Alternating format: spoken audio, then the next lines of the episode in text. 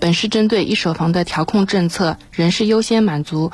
无房家庭的自住购房需求，牢牢坚持房子是用来住的，并不是用来炒的定位，所以在同一时期阶段只能认购一个楼盘，不能同时认购几个。如果你出现认购不了的情况的话，那有可能是你前面的这一个认购的那个楼盘的流程还没走完。